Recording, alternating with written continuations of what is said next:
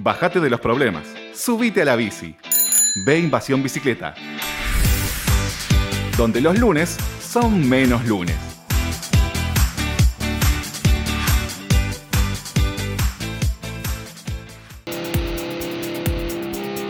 Si te gusta nuestro programa y querés seguir apoyándonos para brindarte el mejor contenido relacionado al ciclismo urbano, entra a deinvasionbicicleta.com.ar y entérate cómo podés colaborar con nosotros, por lo mismo que te saldría invitarnos una cerveza.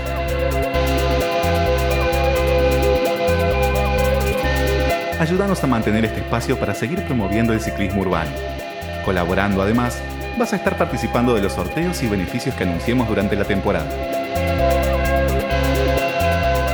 si les parece, chicas, con la, con la entrevista del día de hoy. Como bien decíamos en la apertura, eh, estamos eh, en línea ahora con Alejandro Piccione. Eh, él es creador o fundador de Champa Bike.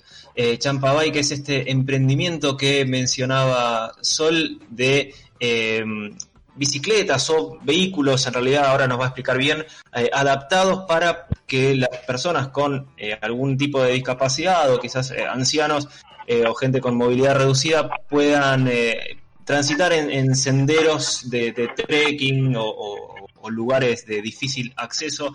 Eh, así que estamos en línea con Alejandro Pisione. Hola Alejandro, ¿estás ahí? Sí, ¿qué tal? Buenos días, Matías, un gusto. Y a toda el, ¿Qué tal Alejandro? Hola Alejandro, bienvenido. Aquí estamos, Matías Abalones, Sol Mendoza, Chela Duarte y Emi Fantacone. Eh, ¿Querés contarnos un poquito bien qué es eh, eh, Champa Bike, esto que, vimos en Instagram que, nos llamó tanto la atención? Bueno, bueno, ante todo agradecerles por el contacto. Eh, la verdad que siempre es un placer poder compartir estas experiencias y lo que venimos haciendo con, con la gente y que los medios se hagan eco y como bien decías vos, eh, es un implemento que es para personas con movilidad reducida, que puede ser para adultos mayores, eh, para mujeres embarazadas transitando sus últimos eh, meses. Y, esto em, comprende lo que denominamos accesibilidad, ¿no? Y cuando hablamos de accesibilidad, nosotros, digo nosotros, eh, con la red de turismo accesible de la Argentina, venimos trabajando ya hace muchísimos años. Yo soy, aparte, cabañero, tengo un complejo de cabañas en Córdoba, en el ámbito, o sea, me manejo en el ámbito del turismo. Eh, y siendo un, complejo de cabañas, el primer complejo de cabañas totalmente accesible de la provincia, ya hace un montón de años. Y digo accesible teniendo en cuenta en estos aspectos que hablábamos recién. Y cuando empezamos a ver el, el flujo de visitantes y de personas, más sumándose amigos que tenían ganas de, y en esas ganas de, había ganas de ingresar al río, de montaña, y no había implementos para hacerlo. Entonces, me acuerdo que allá a fines de los años del 18, eh, y diseñamos la primera silla anfibia para río de montaña, y bueno, se puso en marcha. No, no contentos con eso y viendo que la necesidad era también de disfrutar de las sierras y de las montañas, eh, surgió esta idea de generar este monociclo, la Champa Bike. Eh, como bien decías, eh, sirve para hacer senderismo, es una, es una herramienta para, para, para actividades lúdicas, recreativas y también para actividades de rescate, por ejemplo. ¿no? Es, es una silla que está montada sobre una rueda, que esa rueda es una rueda de bicicleta, este rodado 20, que tiene cubierta de moto para que tenga una pisada un poco más ancha, eh, con freno a disco. Esa rueda va debajo de esa silla, cuando va en marcha, cuando está parada, esa rueda se desplaza hacia atrás y queda en una posición estable en el piso sin que nadie la tenga que tener. Pero cuando está en marcha, eh, la silla es manipulada por dos personas. Un timón, que es la persona que va detrás, agarrando el manillar, eh, ese manillar tiene dos, este, dos accionadores de freno, eh, un izquierdo y uno derecho. El derecho es el freno y el izquierdo lo que hace es mover el ángulo de ese manillar hacia arriba y hacia abajo, lo que le permite a la persona cuando va en un sendero en forma descendente o ascendente poder eh, acomodar el cuerpo en su mejor este, posición, ¿no? Para poder traccionar y hacer fuerza. Adelante, estos comandos... Perdóname, estos comandos los controla la persona que va llevando el, el vehículo, los controla la persona que va sentada. No, no, el control eh, lo lleva la persona que maneja el vehículo, que va detrás. O sea, si uno viera de perfil o de costado la imagen de, de la silla más las dos personas, sería como en trencito, para que se entienda, ¿no? La primera persona va parada, la del medio es la que va sentada y la otra persona de atrás es la que va este, parada manejando estos comandos. Adelante va otra persona parada, este, que es la que agarra la, el otro manillar, que es un manillar fijo, para, para ejemplificar para los que están escuchando eh, y no tienen posibilidad de entrar a Instagram, es como si fuera una carretilla con doble manija, adelante y atrás, ¿no? Eh, Básicamente ese sería el funcionamiento. La rueda tiene no es una rueda que está fija, sino tiene suspensión, tiene una suspensión este, hidráulica. Eh, las butacas son butacas, la butaca es una butaca muy muy confortable y apta para la intemperie. Eh, nosotros nos inspiramos en una silla que existe en Europa que se llama Jolit, que ya hace muchos años que eh, se está fabricando. Ellos son los únicos fabricantes de este tipo de monociclos en el mundo. Los segundos somos nosotros acá en la Argentina. Y mm, nosotros incorporamos una defensa antihuelco, una barra antihuelco, mejor dicho, una defensa apoya brazos por delante de la persona. Eh, ¿Para qué? Porque en el caso de que la silla golpee o se caiga, que la persona no, no sufra este, más que un, un sacudón, porque tiene cinturones de cinco puntas, eh, la verdad que es un equipo que lo hemos mejorado mucho, de hecho tenemos hoy pedidos ya desde Italia y desde España y ah, eso también nos pone muy contentos. Y, y seguramente la, la, noticia más importante fue que a principios de año, eh, mejor dicho a fines de enero, principios de febrero, eh, Parques Nacionales presenta eh, esta silla eh, que se incorporan a, son 24 sillas que se incorporan a 12 parques nacionales de la Argentina para poder ampliar la oferta turística de, estos parques y poner, obviamente, eh, eh, en un suceso que es histórico, porque Parques Nacionales nunca había tenido un plan estratégico de turismo accesible y hoy lo pone este, en marcha y lo pone también a través de la, de la incorporación de estas sillas que están distribuidas en la Patagonia Argentina y eh, falta distribuirlas en algunos parques de, del norte de la Argentina. Así que bueno, eso es un poco eh, lo que ha sucedido en estos últimos eh, meses con respecto a, al crecimiento de, de, este proyecto que nace también como, como una necesidad y como una este, necesidad de, de terceros como una necesidad propia también de poder eh, disfrutar de la naturaleza, disfrutar del senderismo, de la montaña que a nosotros tanto nos gusta y, hacerlo con personas que a veces no tienen la posibilidad de hacerlo. Hay que tener en cuenta que eh, nosotros hemos hecho muchísimas actividades y las personas eh, se encuentran inmersos en un sendero o en un bosque sin haber imaginado en su vida poder hacerlo o quizás personas que han tenido alguna lesión por circunstancia, un accidente y que de repente se encuentran en una situación de discapacidad y volver a entrar a un bosque, volver a hacer un sendero, la verdad que ver esas caras, ver esa devolución es lo que nos motiva a nosotros para seguir trabajando y seguir ampliando esta propuesta de Champa Bike en todo el país y si Dios quiere en América y en el mundo.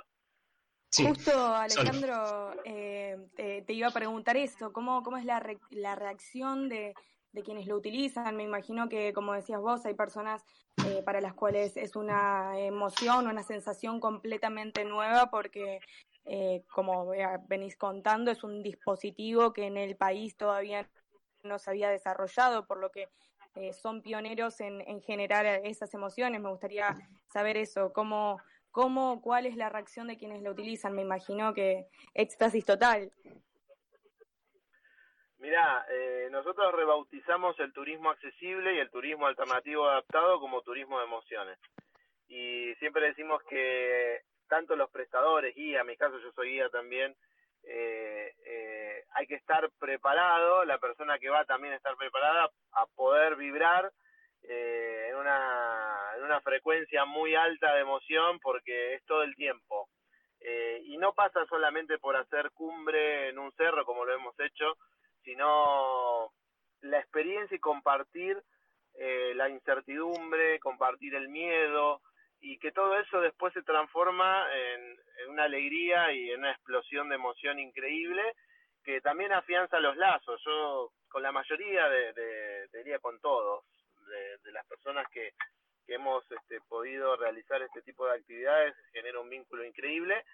Y también o sea, hemos, me acuerdo de una experiencia que hicimos en el Champaquí, en Córdoba, que es la, digamos, la cumbre más alta que tiene la provincia, eh, cuando hicimos eh, la primera experiencia con un amigo que es Nico Estupenengo, que es un cineasta de, la ciudad de Buenos Aires, eh, y, y, se acopló un equipo que no nos conocíamos, y la verdad que se armó una un grupo tan hermoso y esta conjunción de almas y energías que empuja la silla este, es maravilloso. Eh, y como bien decís, eh, la emoción es permanente, eh, uno disfruta minuto a minuto el, camino, son cosas que uno aprende cuando trabaja con, con accesibilidad, de, de no solo disfrutar cuando uno llega a lo que uno se supone que es la meta, o el objetivo más alto, porque las expectativas de las personas, en este caso con movilidad reducida, con discapacidad,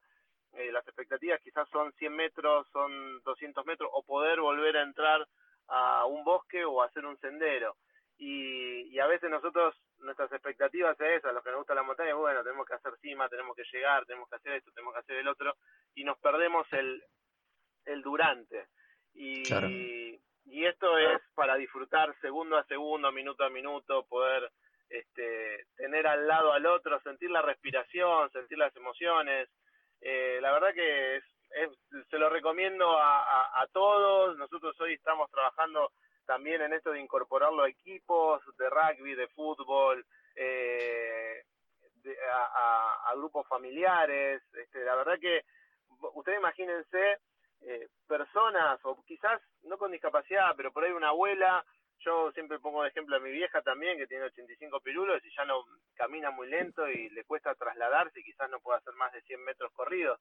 Y, y que ella pueda ir sentada y que pueda disfrutarlos con sus nietos, sus hijos, eh, o con amigos, o lo que las personas que quieran, eh, la verdad que es eh, poder cambiar un poco la vida de, de las personas y quizás también este, pensar en esto de, de, alargarle la vida, ¿no? Con, con, estas, con estas experiencias.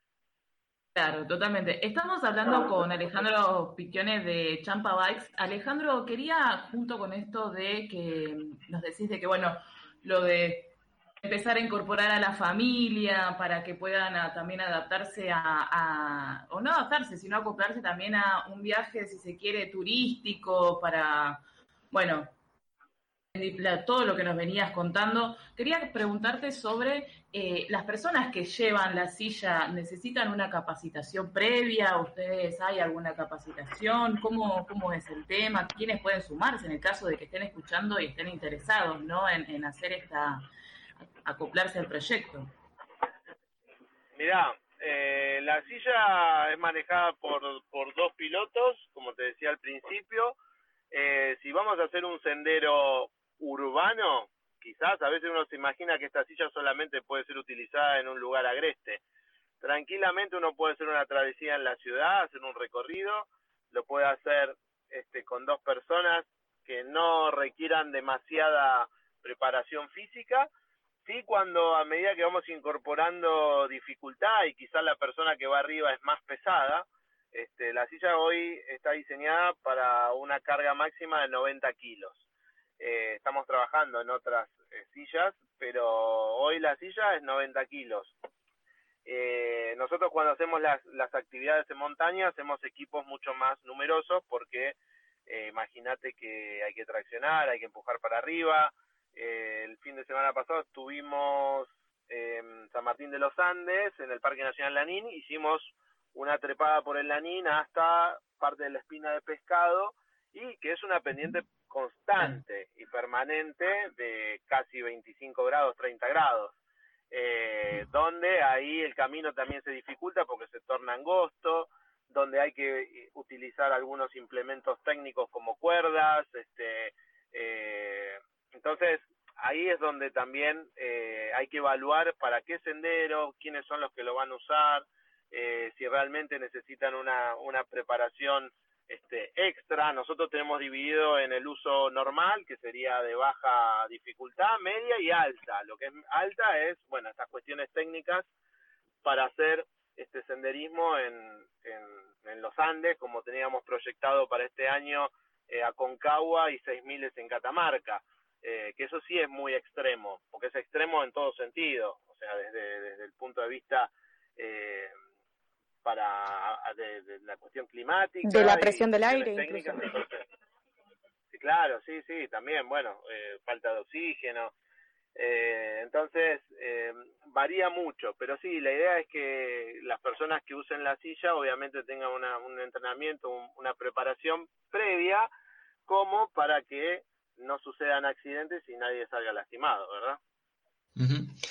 Eh, recién mencionabas, Alejandro, que eh, formas parte de la red de turismo accesible de Argentina eh, y ya llevándote a un, nivel un poco más amplio, ¿cuáles son los principales desafíos a nivel de accesibilidad en el turismo, sobre todo en los ambientes en los que vos te desempeñas, que tiene que ver con entornos naturales, lugares de quizás no de difícil acceso o que quizás no están todavía preparados? ¿Cuáles, cuáles son los, digamos, los puntos a trabajar? Primero, creo que el principal punto es derribar las barreras culturales, eh, empezar a tener una mirada mucho más amplia con respecto a la accesibilidad y no concentrarse solamente en discapacidad, eh, claro. porque nos concentramos en discapacidad y se lo toma como una minoría, ¿no? Entonces, a veces las gestiones públicas, los estados, tienen estas áreas o direcciones de discapacidad que dependen de salud, que dependen y que están ahí en un rincón y lo único que hacen es gestionar el certificado de discapacidad, conseguir una silla a una persona o algún elemento ortopédico. Y la accesibilidad es mucho más. La accesibilidad es transversal, la accesibilidad es cuando uno viaja y el, carri el la valija nos cuesta subir al hotel porque tiene escaleras. Eh, la accesibilidad es en la comunicación, la accesibilidad es cuando yo quiero hacer una reserva de, de, un hotel o algo y tengo que entrar a una página y tengo un montón de botones y entro es algo. Eh, la accesibilidad es que un jubilado, un, un, un, abuelo pueda usar el cajero automático mucho más fácil. Eh, claro. Todo eso es accesibilidad. Y, y cuando uno lo ve en un ámbito urbano, eh, uno dice, bueno, se gasta tanto recurso y se hacen las cosas mal, porque después cuando la tenés que modificar, tenés que romper, volver a, a, a, diagramar ese espacio este, con accesibilidad arquitectónica y urbana para que la gente se pueda desplazar tranquilamente. Entonces, cuando vos lo comparás con espacios naturales o abiertos, eh, llegás a la conclusión que es mucho más fácil intervenir un espacio natural abierto que intervenir un espacio urbano. Y lo podés sí, hacer a través de estos implementos eh, y como otras cosas que se pueden hacer, y siempre teniendo en cuenta esto de, de, de, la cuestión cultural y de que la mirada debe ser hacia el lado y hacia el otro. Nosotros, eh, inmersos en, en, grandes ciudades, eh, siempre miramos nuestro ombligo, eh, me importa poco lo que tengo al lado, si no me pasa a mí en primera persona, uno no toma conciencia, eh, y eso es el gran error, ¿no? A veces uno dice, ¿y por qué me pasan a mí estas cosas? o porque tengo un accidente y digo, me pasó, ¿y por qué no te puede pasar a vos, no? De una enfermedad, este, de una lesión. La, ma la mayoría de, de, mis amigos que, que, que, que, tienen algún tipo de discapacidad es una, una discapacidad adquirida por un accidente de moto, de auto. Eh, sí, o, o, está... o, muchas veces, perdóname, ni, ni, siquiera una discapacidad, o sea, te rompiste una pierna y, y ya eso te limita, te limita la movilidad, eh, sin, sin llegar al punto de discapacidad.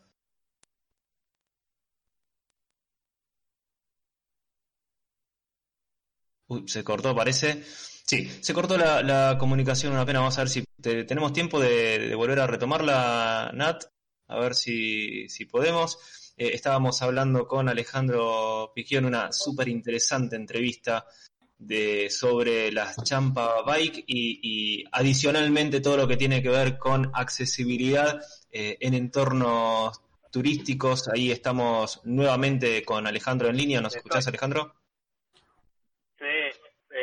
Eh, te, quedamos con el tema de, que la accesibilidad, o sea, nos atraviesa todo por igual. Claro.